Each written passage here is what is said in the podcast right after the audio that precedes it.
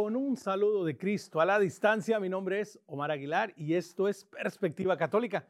Perspectiva Católica, nuestro encuentro semanal para compartir la buena nueva del Señor, para animarnos, para alentarnos, para conocer y ver la realidad de la familia, de la sociedad y del mundo entero desde una perspectiva católica. Hoy tenemos un tema de actualidad, pero también un tema de nuestra fe, una constante de nuestra fe. Hoy vamos a hablar de la apologética católica.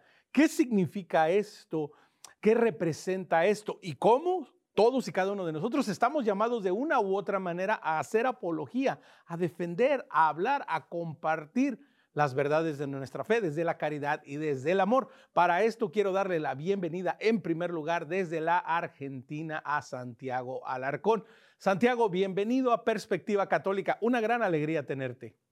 Omar, ¿cómo estás vos? Todo, todo tu público, un abrazo enorme y gracias por, por la invitación. Yo, la verdad, muy contento de estar acá. Compartimos esa alegría, una gran alegría tenerte y bueno, un poco más cercas a nuestros estudios aquí en Birmingham, Alabama, desde el sur de la Florida, aquí en los Estados Unidos, desde Miami. Queremos darle la bienvenida a una voz que muchos de ustedes seguro ya conocen, seguro que ya la conocen, nuestro querido Frank Morera. Frank, bienvenido a Perspectiva Católica. Muchas gracias. Estamos aquí como siempre. Así es. Frank, me quedo contigo para iniciar este programa. Hablamos de la apologética, la apologética católica. Por lo general, aquellas personas que empiezan a conocer un poco más de su fe, que se interesan más por su fe, pues se sienten inclinadas hacia esta, hacia esta, hacia esta rama, hacia esta ciencia teológica que es la apología. Pero Frank, cuando hablamos de la apología, ¿de qué es lo que estamos hablando? ¿Qué representa esto? ¿A qué es lo que se refiere a ser apología? Bueno, la, palabra, la palabra apología, apologética viene de un término griego que se utiliza en el ejército. Es término apologética en el ejército, en griego en el ejército, es tener un plan para atacar una, una ciudad que está sitiada. Es lo que quiere, lo que quiere decir. Originalmente era una, primero del ejército, después pasó a una disciplina muchas veces de los paganos, hasta que San Justino Mártir fue el primero que empezó a aplicarla en los temas de fe en cuanto a, los judíos y a, y a los paganos. Y, a partir de ahí pues surgió lo que la época de los grandes apologetas de los primeros siglos.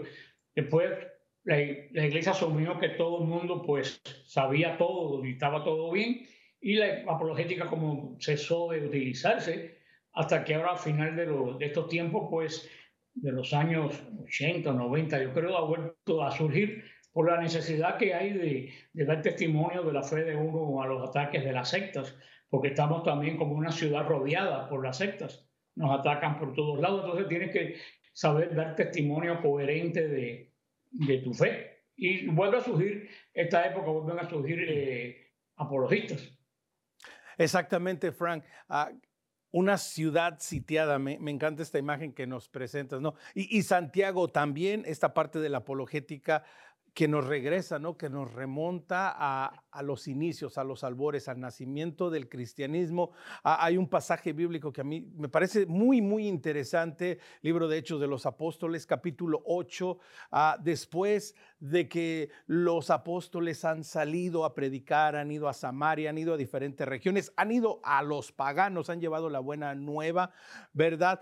Felipe es inspirado, llevado por el Espíritu Santo a caminar al lado de una carroza en donde va un etíope leyendo el Antiguo Testamento y se entabla un diálogo, Santiago, ¿no? Y, el diálogo termina con la pregunta de Felipe al etíope, ¿entiendes lo que estás leyendo? Y la respuesta tan contundente, tan sencilla, tan sabia y tan honesta del etíope.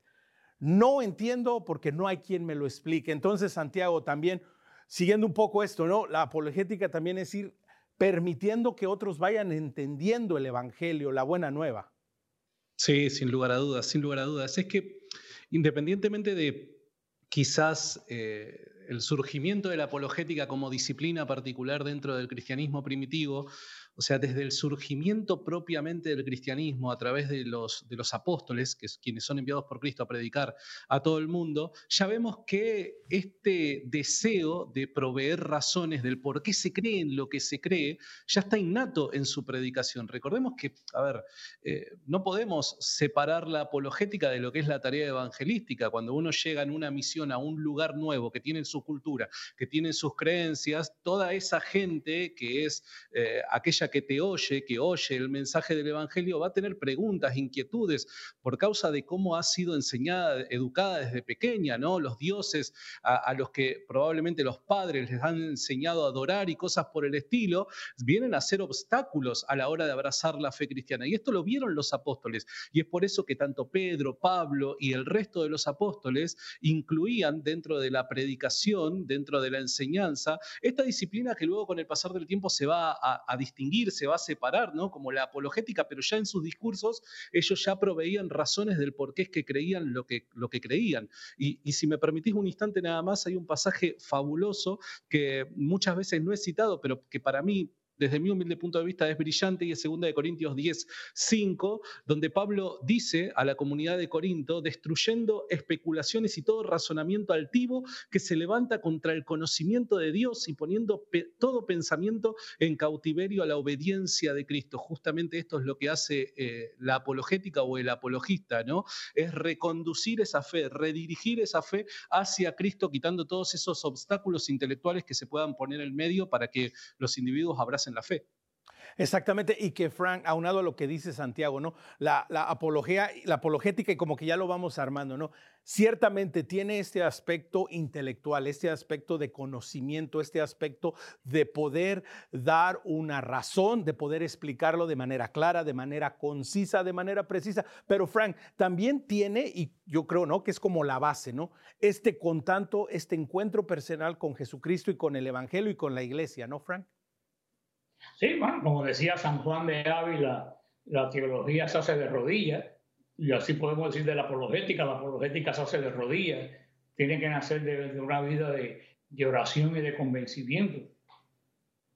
Exactamente, caminar aunado, caminar auspiciado, caminar de la mano con el Señor. Pero Frank, continuando en este punto, porque una persona que de pronto se interesa en la apologética, pues siente el deseo, el fuego, ¿por qué no decirlo así? El llamado de salir, de, de predicar, de ahora en nuestros tiempos tan modernos, pues de crear su canal de YouTube o sus redes sociales y empezar, ¿verdad?, a compartir la buena nueva. Pero si no, si no estamos de rodillas, si no estamos agarrados de Jesús, si no tenemos una vida interior, pues esto se puede convertir, Frank, muchas veces e, en una, en una lucha violenta de agresión, ¿no? No, en, un, crecimiento del ego. Yo tengo tantas cosas ganadas, no tengo tantas armas convertidas, sino gané tantas tantas batallas o tantos diálogos, lo que sea. Yo no sé, porque yo, yo soy ya un apologista prehistórico porque ya, ya yo pasé a la, a la historia, pero en el caso mío nació de una, de una necesidad que había aquí en Miami en los años 80. Y, o sea, ni siquiera yo sabía lo que era la apologética, nació de una necesidad de, de defender la iglesia de los ataques de, de las sectas que cuando eso tenían copado todos los radios, no había radio que diocesana, después en el 92 comenzó la radio arquidiocesana, yo comencé con ellos, pero en esa época, en los 85, 86, no, no había ningún programa católico en, ninguno de los medios de comunicación. Y nació de eso, de, esta necesidad de, de rebatir, porque yo oía esos programas, porque no habíamos ninguno que oír, cuando iba para el trabajo y todo eso, pero cuando yo llegaba a la casa y contactaba con la Biblia, lo que ellos habían dicho, pues me daba cuenta que lo que habían dicho no era lo que decía la, la Biblia. Entonces, pues me entró ese deseo de, primero el deseo ingenuo, de pensar que ellos estaban, eh, no, e, eran ignorantes, no sabían, de, llamar a las estaciones y explicar el punto de vista. Después me di cuenta que no era ingenuidad, que era un plan totalmente para captar eh, fieles de parte, de parte de ellos. Entonces, de ahí fue un poco como que, que surgió eh, este deseo de empezar a, aclarar, aclarar sobre todo, me acuerdo que el primer tema que yo hice fue el de la Virgen, porque era lo más eh, atacado, que escribí el tema ese María en las escrituras. Y después hice de, de, Pedro como piedra de la iglesia porque vi que era lo que, lo que más se atacaba y de ahí fui agregando los temas según venía la necesidad, pero no fue nada planificado ni nada. Eh, así que dije, vamos a hacer apologética. Yo ni sabía lo que estaba haciendo.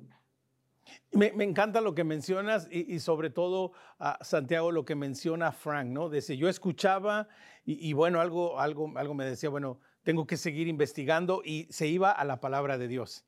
¿verdad? Tomaba y escuchaba lo que decían, lo que predicaban, lo que compartían y luego iba y lo buscaba. Es decir, a Santiago también la apologética es una respuesta a esta búsqueda de la verdad, una respuesta a la búsqueda de descubrir y de encontrar, ok, ¿qué es lo que Jesucristo me enseña? ¿Qué es lo que realmente el Evangelio me dice? ¿Qué es lo que la iglesia me enseña, Santiago? Entonces la apologética también es búsqueda de la verdad, ¿no? Sin lugar a dudas, sin lugar a dudas, eh, soy resultado de eso. Eh, hay veces que, olvidamos eh, que desde mi humilde punto de vista, la apologética enfrenta, o, sí, bien digo, enfrenta tres frentes, valga la redundancia, ¿no? El primero tiene que ver con la fe personal. La apologética te proporciona los instrumentos o herramientas, intelectualmente hablando, necesarios como para en un mundo tan convulsionado de tantas ideas, vos poder mantenerte firme en cuanto a la fe. Y ojo que yo sé que eh, quien te mantiene firme es Dios, obviamente, pero Dios también te proporciona los recursos necesarios para vos poder, alimentándote de lo correcto, mantenerte firme intelectualmente hablando. Entonces, en un sentido personal, me parece que es eh, sumamente importante eh, incluir esta disciplina para uno cuidarse de todos esos ruidos que andan dando vuelta, particularmente en Occidente, ideológicamente hablando. ¿no? Por otro lado, también eh, uno, el segundo de los frentes eh, es el de cuidar las almas, aquellos hermanos católicos que ya están quizás dando sus primeros pasos o quizás quienes ya tienen un determinado tiempo caminando, perseverando en la fe y que pueden llegar a ser confundidos por toda esta ola de ideas que, se está difundiendo, ¿no? Eh, hoy, por, hoy por hoy la apologética nos permite a nosotros ayudar a aquellos hermanos que se encuentran débiles en la fe a mantenerse firmes en el caminar cristiano. Y por último, la apologética también te permite a vos, eh, como bien decía recién, quitar esos obstáculos intelectuales para la tarea evangelística. Es aquel que allana el camino para que llegue luego la buena nueva, ¿no? En un mundo tan convulsionado de ideas, religiones, perspectivas, puntos de vista y demás, el apologista lo que hace es traer claridad para permitirle o, permitiéndole a, quien recibe el mensaje poder también abrazar la fe sin ningún tipo de obstáculo. E, exactamente, abrazar la fe sin ningún tipo de obstáculos, porque precisamente, Frank, e, ese es uno de los grandes retos de nuestro tiempo, que hay demasiadas opciones, demasiadas alternativas, demasiadas visiones del Evangelio, de la iglesia, del cristianismo, de cómo vivir nuestra fe. Entonces, la importancia de descubrir que, que como ustedes dos lo han compartido, Frank, pues es un llamado, ¿no? Es una invitación de Dios de manera particular a servir por medio de, este, de este ministerio, de esta vocación a compartir la buena nueva, porque de nuevo, Frank, ¿no? La importancia de que la gente sea consciente de que hay demasiadas voces y, nos podemos perder si no hay una voz que nos vaya guiando por el camino correcto, ¿no, Frank? Eh, exactamente. Hoy más que nunca, como tú dices, en este exceso de información que, que hay, tenemos que, como dice la epístola de Pedro, capítulo 3, versículo 15, tenemos que estar dispuestos a dar testimonio coherente de, de nuestra fe. Tenemos que estar dispuestos a, a, saber dar, sobre todo es un testimonio coherente, porque muchas veces yo oigo personas que se dicen católicas que tratan de defender a los pobres. La iglesia lo que hacen es confundir todavía más a las personas porque no, no conocen verdaderamente a su, a su fe. Eh, y eh, por eso yo más que nada, yo que, que dedicarme a, a, las personas de otras iglesias ya hace años... Eh, me dedico a, los católicos, me dedico solamente a los católicos enseñarlos a dar testimonio de, su fe, porque me di cuenta que somos un pueblo que no, no conocemos la, las escrituras ni conocemos ni siquiera cómo defender la iglesia, porque tampoco conocemos la iglesia. Entonces hace años me dediqué yo, pues más que nada, a enseñar a, a la gente, a darle municiones para que sepan defender la, la fe, más que discutir o tratar de tener un diálogo con personas de otras, de otras denominaciones. Y, Frank, déjame te pregunto, bien mencionas algo, ¿no? Dices, somos, somos un pueblo que, que no conoce su fe, que por ejemplo no leemos la escritura, pero por ejemplo, ¿verdad? Si alguien asiste, como deberíamos todos de asistir a nuestra misa dominical, ¿verdad? Y de pronto a veces hasta en tres semanas, pues ya de entrada ya deberíamos de tener un conocimiento de la palabra de Dios porque la estamos escuchando, porque se nos está haciendo predicada, pero, pero eso a veces no basta. Entonces la importancia de reconocer que somos un pueblo que tiene la verdad, que ha sido entregada, que el depósito de la verdad, como le dice a Pablo a Timoteo, no vea a la iglesia que es el baluarte, el depósito de la verdad, el pilar de la verdad. Pero Frank, a veces quizás no nos lo han dicho, quizás no nos lo creemos de que tenemos la verdad y que tenemos una responsabilidad de educarnos y de formarnos, ¿no? ¿Quieres hacer una prueba? Párate afuera de la iglesia el domingo y pregúntale a la gente que sale cuál fue la primera lectura a ver cuánto te va a contestar. No saben cuál fue la primera lectura porque la oímos, pero no escuchamos. Yo inclusive le he preguntado a lectores qué lectura leíste hoy y no me han sabido decir de dónde leyeron la, la lectura. Porque si uno atendiera verdaderamente a la lectura de la misa es una catequesis. Yo, por ejemplo, yo cuando estaba en estos comienzos, yo me, me di cuenta quién tenía las llaves, esa llave que el Señor le da a Pedro. Yo me di cuenta quién tenía esa llave en la primera lectura de la misa del día de San Pedro, el 29 de junio. O sea, no fue estudiado, me di cuenta en la lectura, pero el problema es que vamos a, la misa y no escuchamos la, mayoría, no puedo juzgar, pero la mayoría no escuchamos la, la lectura. Y Santiago, ¿qué podemos ir empezando a hacer a partir de hoy día, ¿no?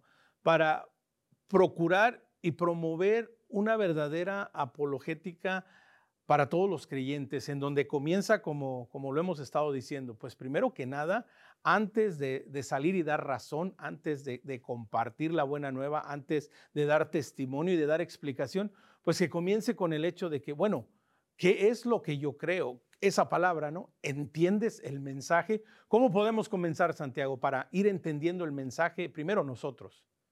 Sabes que, si me permitís, eh, Voy, a, voy, a, voy, a, comentar algo que, siempre que tengo la oportunidad lo comento. Y tiene que ver con que yo hace muy poquito que, que, vengo de, la iglesia evangélica, ¿no? Hace un poco más de un año que me convierto a la fe católica, abrazo la fe católica. Y hoy como católico, pero habiendo estado del otro lado, puedo decir que hoy el católico debe enfocarse en que es un gran momento para predicar la fe de la iglesia. Vos, Omar, decías algo y tenés muchísima razón, pero hay veces que no lo tenemos presente. Tenemos la verdad, tenemos la verdad.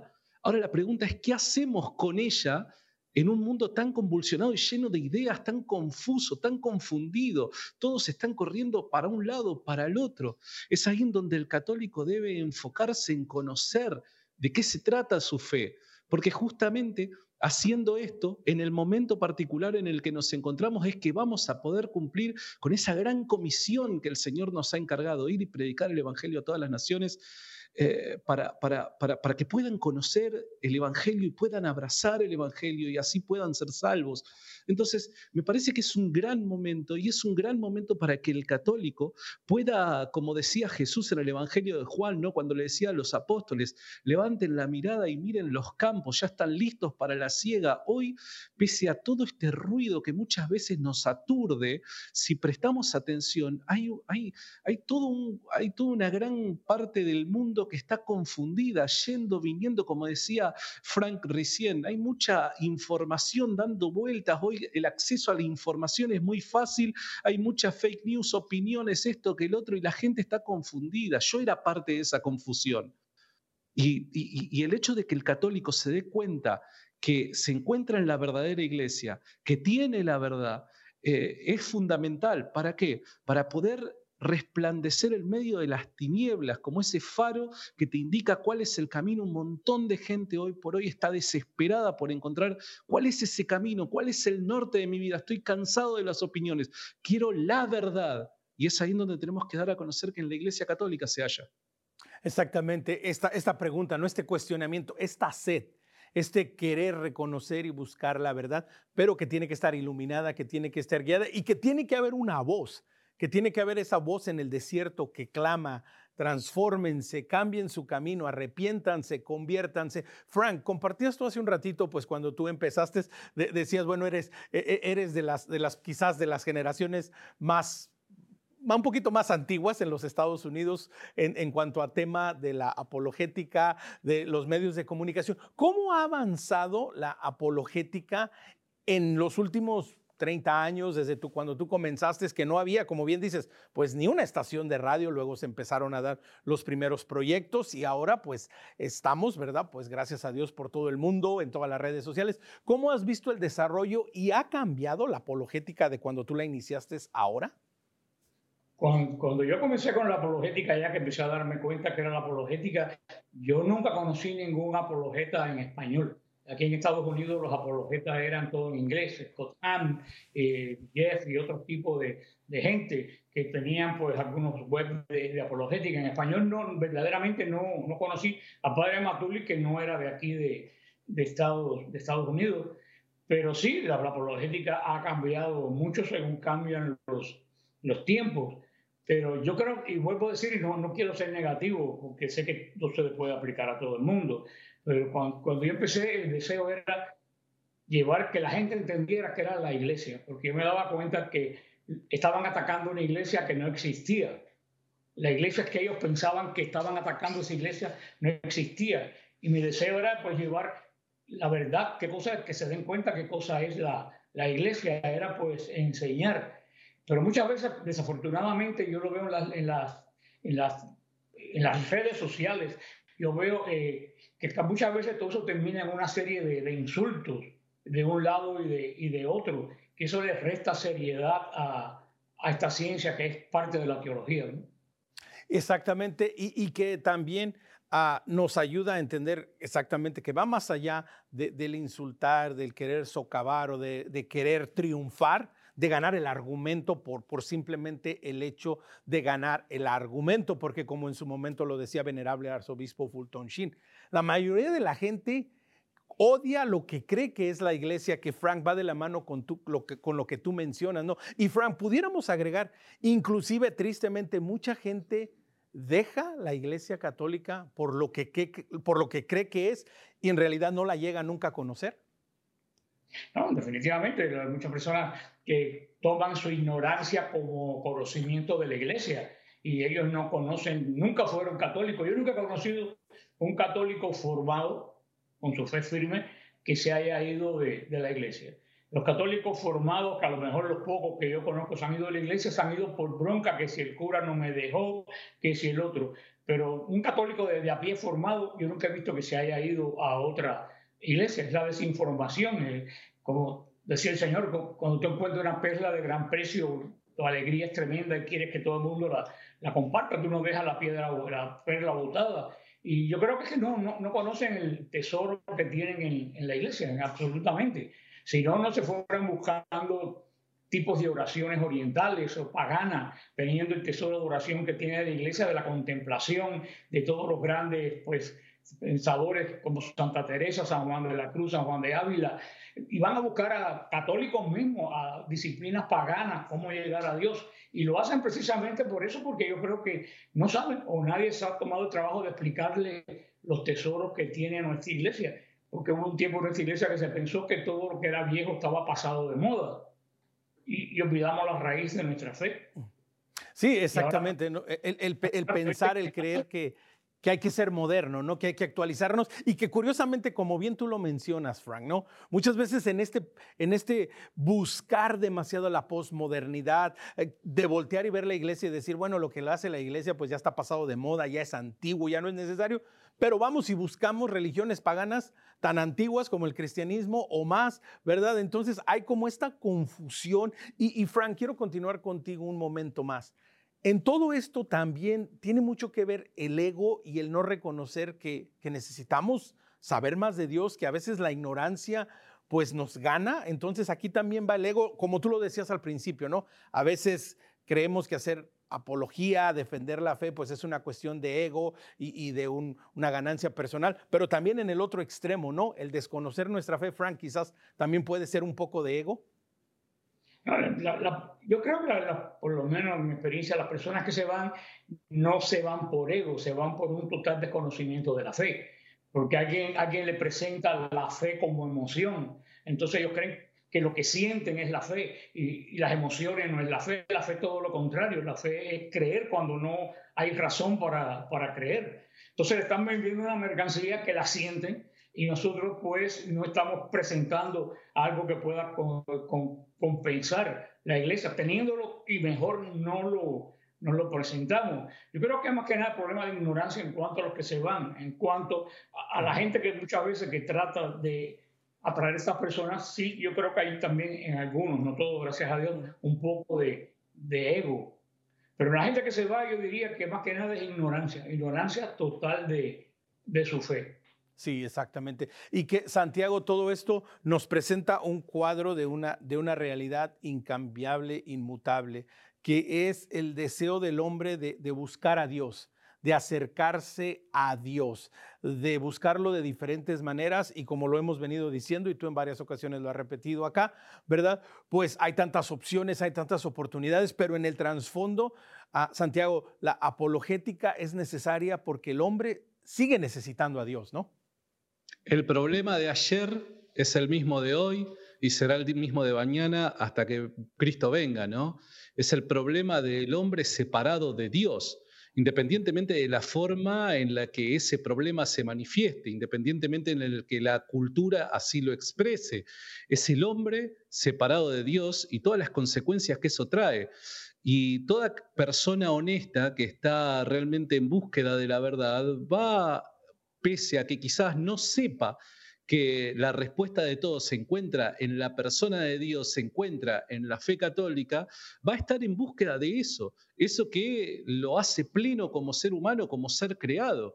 Eh, entonces, la clave es eso, la clave es no dejar de, de tener en cuenta que lo que tenemos delante no es como objetivo ganar un debate, sino ganar almas, sino persuadir, proporcionar lo necesario para que la gente honesta realmente reflexione acerca de este problema que abarca a todos los hombres, que nos incluye a todos, y es eh, nuestra relación con Dios. ¿sí? Y Santiago, quiero ah, continuar contigo y algo que mencionas muy interesante para todos nosotros. Ah, ¿Hay una edad para empezar a hacer apología, para compartir la buena nueva? Ah, ¿Tenemos que hacer apologética solo para, para adultos o, para jóvenes e, en la etapa secundaria, en el colegio, o, la, apología, la presentación de la fe es para todos? Hoy por hoy, a ver, yo vivo en un país, eh, yo vivo en Argentina, ¿no? En un país que lamentablemente, tema para otra ocasión, eh, el Estado se ha metido mucho en lo que es la educación de los chicos. Hoy por hoy, en los colegios, básicamente te enseñan que el cristianismo es un cuento, que Jesús es un personaje mitológico, que esas son simples cosas del pasado que se creían en la Edad Media, pero que hoy el hombre moderno, el hombre de la ciencia, ya no debe creer. ¿Por qué? Porque la ciencia responde absolutamente todas las inquietudes que el ser humano tiene.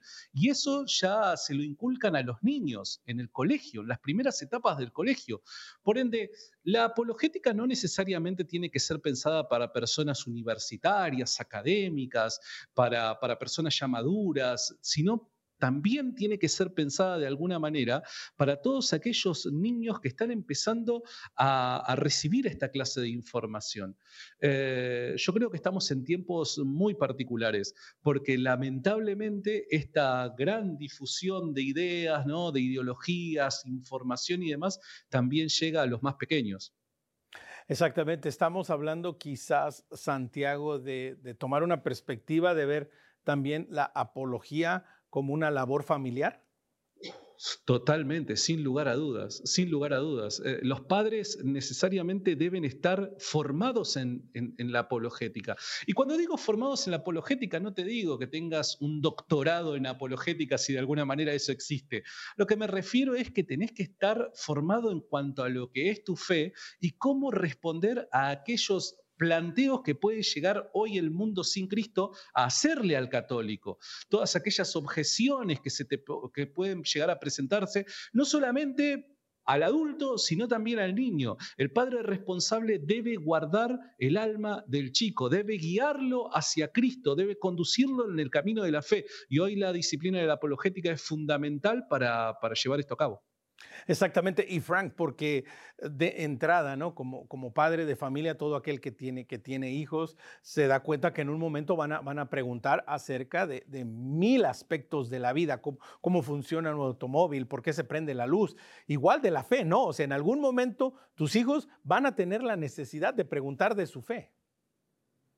Exactamente, y muchos padres no van a saber qué cosa decir. ¿Cuántos padres me escriben a mí continuamente a la sección de ahí de WTN que yo llevo, preguntándome, mi hijo me preguntó tal cosa y no sé responderle? Y hay veces que son cosas extremadamente sencillas.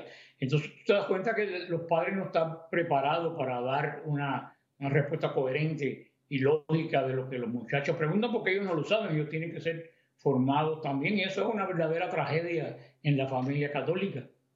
Ahora, Así es. Ahora, Frank, déjame, te pregunto un minutito antes de salir. ¿Por dónde empiezan los padres? Porque dirán los padres, pues es que yo trabajo mucho, no tengo tiempo, yo no me puedo formar.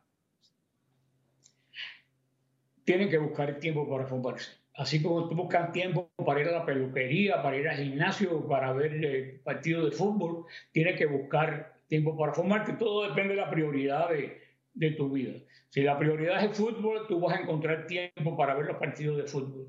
Ahora, si Cristo no es tu prioridad, pues entonces no vas a tener tiempo para formarte. Pero que, que, en serio toma algo en serio, siempre busca el momento adecuado para poderse formar. Pero sobre todo tiene que tener el interés. Si no tiene el interés, pues de nada, de nada vale. Hay veces uno piensa, bueno, que el cura le enseñe lo que, lo que tiene que enseñarle y, y nos quedamos ahí. Y no, no, se da cuenta muchas veces que ahora está el caso extraño que tenemos que hacer apologética dentro de la iglesia para los católicos. O sea que un momento de una confusión terrible donde quiera que mire.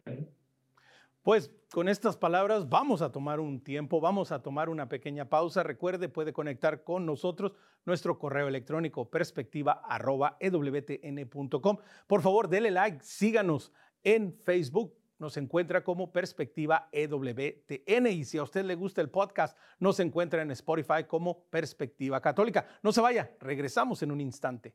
Omar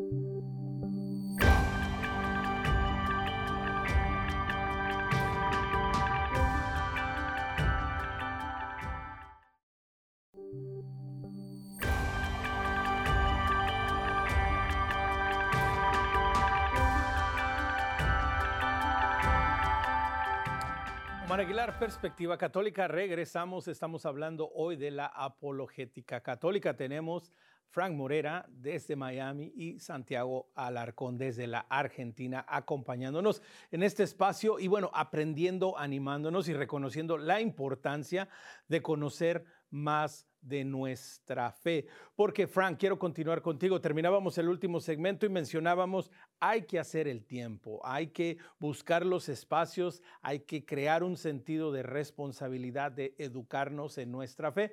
Porque, Frank, aquí viene otra pregunta y es tal vez uno de los mitos que más se vende en la actualidad, en donde se nos dice que, que la gente joven, que los millennials, que que los jóvenes pues, pues ya no necesitan fe, que ya no necesitan religión, que son culturas que están creciendo sin religión, pero a la misma vez, Frank, vemos que están creciendo prácticas esotéricas, paganas y todas estas ah, cosas que meditación trascendental, que, que el yoga, que esto, que tantas cosas que se les venden. Entonces, Frank, reconocer que no. Tal vez los, los, chicos no están conociendo mucho a Dios, pero siguen teniendo la necesidad de buscarlo y de encontrarlo, ¿no? A los muchachos de estas últimas generaciones como que no les interesa mucho la, la fe tradicional.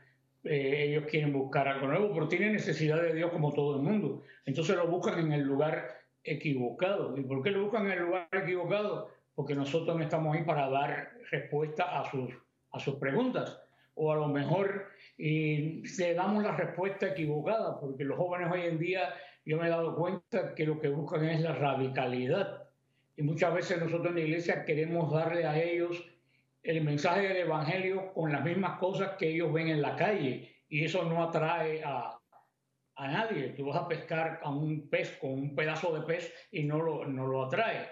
Lo que le, le gusta lo, lo, diferente. Y muchas veces eh, cuando llevamos ese mensaje, yo he visto que cuando se lleva el mensaje radical a los jóvenes, ellos a principio lo rechazan, pero terminan aceptándolo. Pero hoy, como te dije, predicamos una fe muy, muy fría, muy comprometida con la gente de, del mundo. Y eso no la hace atractivo. Con un Cristo hippie no le llama la atención a nadie. Frank, quiero continuar contigo. Mencionas algo muy, pero muy importante. Tenemos que mostrar una fe radical, pero esto que, que no se malentienda con, con un concepto de violencia o de un extremismo ajeno al Evangelio. Frank, cuando hablas tú de presentar una fe radical dentro de la caridad, ¿Qué significa esto? ¿Significa ah, una fe no diluida o tal vez un mensaje, pues a veces que se quiere como adaptar a los tiempos? Explícanos un poco más cuando hablas de esto, Frank, de ser radicales. Bueno, yo creo que piensa que, que un católico pone bomba y toda esa cosa es un reverendo ignorante, porque él sabe que nuestra cultura no, no es de esa y menos en estos tiempos que somos los que recibimos los, los palos. Pero ser radical es como Cristo. Cristo fue radical. Cristo dijo que no está conmigo, está contra mí. Y que no recoge desparrama. Y muchas veces decimos, bueno, eh, recoge conmigo y si se te cae un poquito no importa, porque después tú eh, comprometemos la, eh, la fe, no vamos directamente. yo, yo me asombro que los mormones que están más locos que una cabra, que la doctrina que tienen es, algo de, de, electroshock, los jóvenes mormones cuando se van a confirmar, le dan una bicicleta, le pagan un, un apartamento en cualquier lugar del mundo y se van antes de confirmarse una vez, un año completo a trabajar antes de confirmarse. Eh, pon eso a los jóvenes católicos para que tú veas que, cuánto se van a confirmar si tienen que ir un año a trabajar. Ah, y yo digo, si esa gente que están equivocados hacen o logran hacer eso, ¿qué nos falta a nosotros? Y es precisamente esa radicalidad. Ellos le dan a ellos algo diferente total a lo que da el, el mundo. No le dan, un, como tú decías, un evangelio diluido, un evangelio suave. Le presenta a Cristo tal como es, que es misericordioso, pero cuando tuvo que coger el látigo sonó latigazos. Exactamente, esa es la gran necesidad de nuestros tiempos, Santiago, no diluir la fe, no dejarnos influenciar, porque Santiago, a veces lo hacemos, ¿no? Ah, reaccionamos o actuamos como, como nuestro entorno, como el medio ambiente, como nuestra comunidad, ah, no, no lo va guiando y nos lo va diciendo y a veces, Santiago, pensamos que, bueno, es que no tengo que ser tan honesto, es que a lo mejor no les tengo que decir toda la verdad, con que les diga un poquito de la verdad va a ser suficiente, pero esta no es la verdadera apologética católica, ¿verdad, Santiago? Sin lugar a dudas, sin lugar a dudas. Eh, lamentablemente vivimos en una sociedad que culturalmente nos ha inculcado el ser políticamente correcto, ¿no? Y el ser políticamente correcto te obliga a diluir la verdad. Hoy, imagínate, vivimos en tiempos donde no se puede decir lo obvio, que el pasto es verde. Eh, y hay veces que el cristiano lamentablemente entra en esa dinámica pensando que de alguna manera así va a ser más efectivo, que van a escucharlo más. Y todo lo contrario, eh, todo lo contrario, reitero, hoy vivimos eh, en un mundo que está deseoso de esta agua de vida y cuanto más radicales somos, y radical no es equivalente a ser violento, agresivo, no. Radical quiere decir ser contundente, es no diluir la verdad. Entonces, cuanto más radicales somos, eh, más ayuda vamos a proporcionarle a aquellos que están necesitando la salvación de su alma. Y, Santiago, quiero continuar contigo y en un plano un poco más personal. ¿Qué fueron esos aspectos radicales que te ayudaron en este, en este camino, en este proceso de conversión y de decir, bueno, es que, es que la Iglesia Católica verdaderamente es el depósito y baluarte de la fe, es el pilar de la fe? ¿Cuáles fueron esos aspectos radicales que le ayudaron a Santiago? Mira, yo te tengo que ser honesto, eh, yo no quería que el catolicismo sea verdad. te soy honesto, no, no, no quería que el catolicismo sea verdad. Pero a medida que más me metía en el cristianismo primitivo, en los autores que, que, hoy podemos leer, más me daba cuenta que el cristianismo predicado por los primeros cristianos es, eh, es casi... Eh, igual a, lo que hoy se vive en la fe católica. ¿Y por qué digo casi igual? Porque en cuanto a la doctrina es igual, pero hasta también en las costumbres vos ves que es eh, eh, altamente similar, ¿no? Entonces, e, esto de alguna manera me rodeó la manzana y el seguir a Cristo, como decía recién Frank, seguir a Cristo eh, es ser radical. Y, llegó un momento en donde mi corazón, lo más profundo de mi corazón, sentía como que el Espíritu Santo me decía, mirá, o sea, es o dar el paso o no darlo, pero acá no hay medias tintas, con Dios no hay medias tintas. Eh, y me parece que, eso en definitiva fue esa radicalidad que sentí en mi corazón por parte de Dios, fue lo que me ayudó a dar el paso que hoy por hoy eh, no me arrepiento de jamás haberlo dado. Exactamente. Y, Frank, que, oyendo a Santiago, pues nos reinforza, ¿no? La necesidad de, ser honestos y de ser contundentes. Pero, Frank, tú que tienes tantos años, ¿verdad? Y toda una vida de experiencia, de trabajo, y estoy seguro de miles de testimonios de familias, ah, ¿cómo le hacemos para crear un balance en donde también la caridad participe? Bueno, Santa Teresa también lo decía, la caridad es la verdad.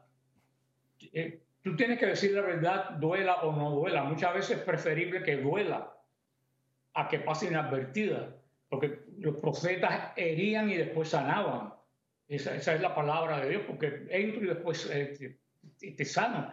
Y muchas veces pensamos que la caridad es blandenguería eh, y el no ofender. Y muchas veces tenemos que decir la verdad sí, sí o sí. Mira, qué, qué ejemplo más grande de radicalidad que la Madre Angélica? A mí la Madre Angélica me enseñó muchísimo, me enseñó. Era una mujer totalmente radical. Y en un momento que los monasterios de Estados Unidos estaban vacíos de gente joven, la Madre Angélica tenía un monasterio lleno de jóvenes.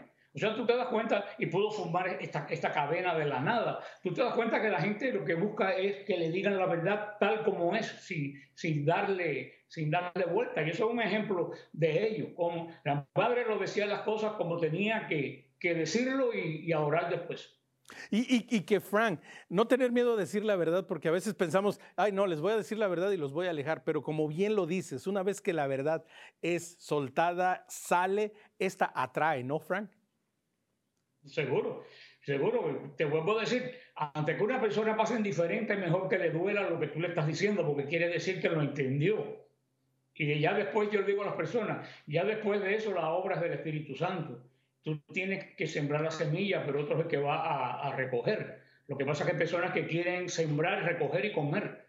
Y eso no es, así. Nosotros estamos llamados a sembrar la semilla y después que la sembramos, eh, podemos seguir, por supuesto, seguir un seguimiento, pero ante todo, que hace la obra es el Espíritu Santo, que es el que va a abrir la mente a esa verdad que tú has presentado. Y eso que yo pregunto, ¿cuántos apologistas orarán por las personas con quien han discutido o quien han hablado durante la semana? Y eso es parte del proceso también de la apologética.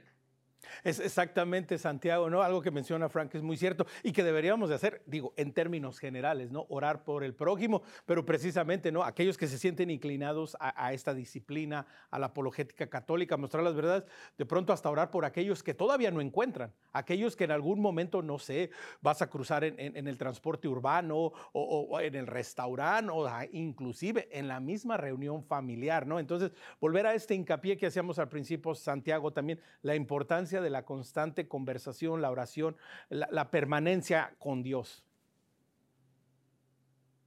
Puntos a, destacar, ¿no? El, primero es que hay veces que en la dinámica de la apologética, de, la polémica, la discusión, el debate, nos olvidamos de involucrar el corazón en los argumentos. Hay veces que pensamos que el individuo con el que estamos interactuando es una máquina que al insertar ciertos silogismos, premisas, argumentos lo suficientemente sólidos que no caen en ningún tipo de falacia, automáticamente la persona cambia el chip y se vuelve católico.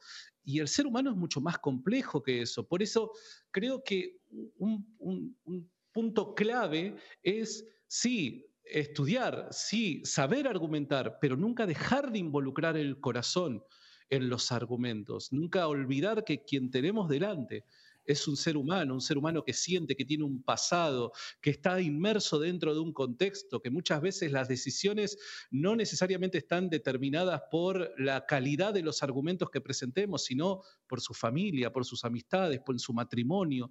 Entonces, eh, me parece que, esa es eh, la clave, ¿no? No olvidar que en los argumentos tenemos que incluir el corazón. Exactamente, y para incluir el corazón, pues es incluir a la familia, incluir a la iglesia. Frank, ¿tenemos un, santo patrono para la apologética católica? Sinceramente yo no sé, pero si lo hubiera tendría que ser San Justino, San Justino mártir tendría que, tendría que ser. el, el patrón de los apologetas, pienso, pienso yo, no, no, sé si hay, habrá algún patrón para la apologética. Patrón es seguir la imagen de alguien y ha habido muchas personas durante la historia de la iglesia a quien poder seguir. Pero para mí San Justino Mártir es muy importante porque eh, aunque hubieron algunos apologetas antes, él fue el que inició esta apologética de comunicación y que queda constancia de esa comunicación, de, de hacer esta apologética educativa también para las otras personas que, nos están oyendo. Lo que sucede es que muchas veces, y esa es la primera regla de la apologética, tú no puedes ver al que está discutiendo contigo como tu enemigo. Tú no lo puedes ver. Tú tienes que ver al que discute contigo como una persona que está enferma espiritualmente o que está equivocada. O sea que, pero muchas veces vamos con la idea de que está frente a mí es el enemigo mío, entonces pues voy a darle palo o destruirlo. Y eso es la, la apologética demasiado agresiva. ¿no?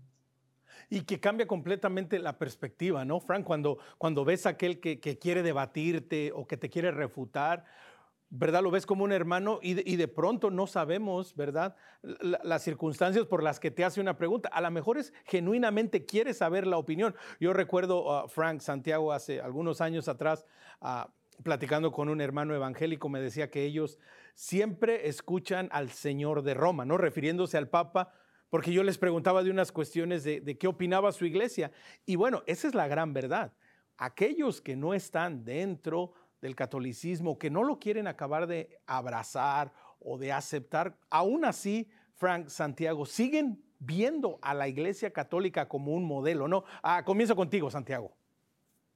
Sí, eh, a ver, acá, acá sería meternos en, otro tema, ¿no? Y, y, es el protestantismo no, no, no tendría razón de ser si no fuera por la existencia e identidad de la Iglesia Católica, ¿no? Entonces, obviamente siempre va a haber eh, un pendiente ahí, ¿no? Siempre, siempre, ya sea para bien o para mal, siempre la vista va a estar puesta en Roma, ¿no?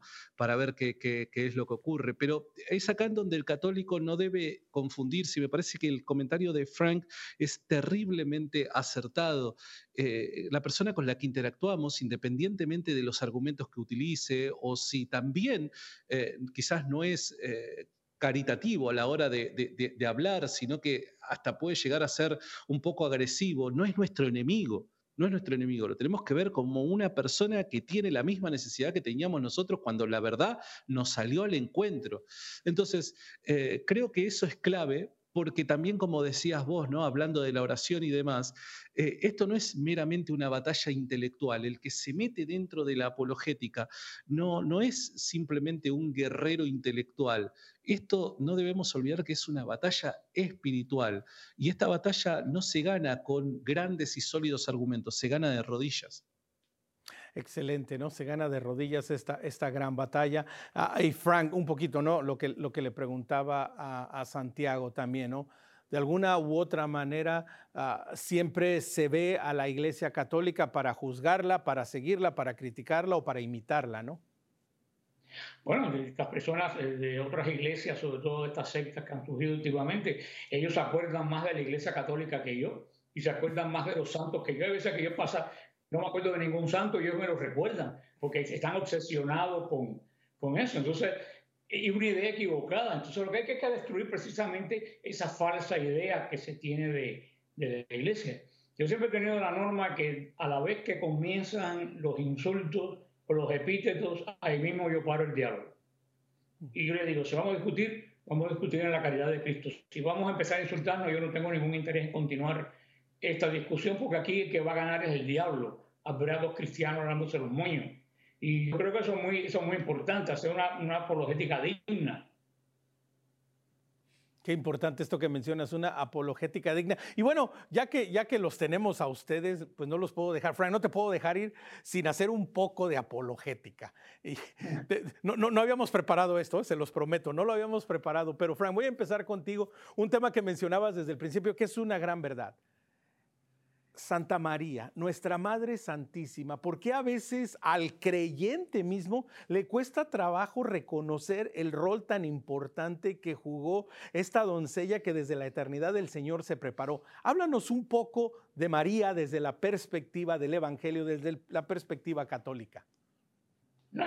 esta animosidad contra María es muy sencillo, Génesis 3.15 está pondré entre ti y la mujer, entre su sirviente y la tuya. Ahí está, desde el comienzo hay, hay, una, hay una guerra entre la mujer que viene a deshacer la mala obra que hizo otra mujer, que era, que era, que era Eva. Esa es la gran enemiga de, del demonio. Y cuando tú mencionas a María, todos los demonios se, se alborotan, habidos y, y por haber. Eh, y la Virgen María es otra también que nadie, nadie la conoce los católicos conocen una estatua y los protestantes pues conocen una caricatura. Pero Pablo VI escribió una, una carta eh, pastoral que se llama Marialis Cultus, donde él regula el culto a la Virgen y él lo dice bien claro, que el culto a la Virgen no puede ser sentimental, tiene que estar encarnado en las escrituras y en su tiempo para poder entender a María. Yo, eh, ese, te digo, el primer tema que yo escribí, que lo tengo todavía, eh, eh, fue María en el plan de la salvación y en la, escritura. Pero ver a María desde el punto de vista de la escritura, que es la única revelación que tenemos de ella. No separarla de, la escritura y de Cristo, siempre enfocado sobre todo en esa promesa, de enemistad por entre ti y la, y la mujer. Y esa enemistad, la guerra de María contra la serpiente. En el Apocalipsis vemos que ya es la guerra de María con un dragón. O sea, la serpiente creció pero al final del capítulo 12 dice bien claro, viendo el dragón que no podía hacerle la guerra al hijo, ni al hijo se fue a hacer la guerra a, los hijos de, a los hijos de, de esa de, la simiente de esa de esas personas. Los hijos de Dios fue a hacerle la, la guerra. Los hijos de la mujer que se lanzó contra la mujer y no pudo y ahora se va a lanzar contra los hijos de la de la mujer. Lo dice bien claro el último versículo de Apocalipsis 12. Eh, o sea que la última batalla va a ser entre los hijos de la mujer y entre eh, la simiente de, del demonio. Esa va a ser la batalla espiritual. Gran Magedón va a ser, va a ser eso. O sea, mire el papel tan importante que María juega en, la escritura, que nos van a reconocer como los guerreros, como hijos de la mujer. Y más bíblico que eso no hay, hijos de la mujer. O sea que hay una importancia vital para entender el plan de la, de la salvación, porque María es, la parte de la humanidad que tiene Jesucristo. Y es por eso que viene que, que asume. Eso conoce nuestra humanidad a través de María.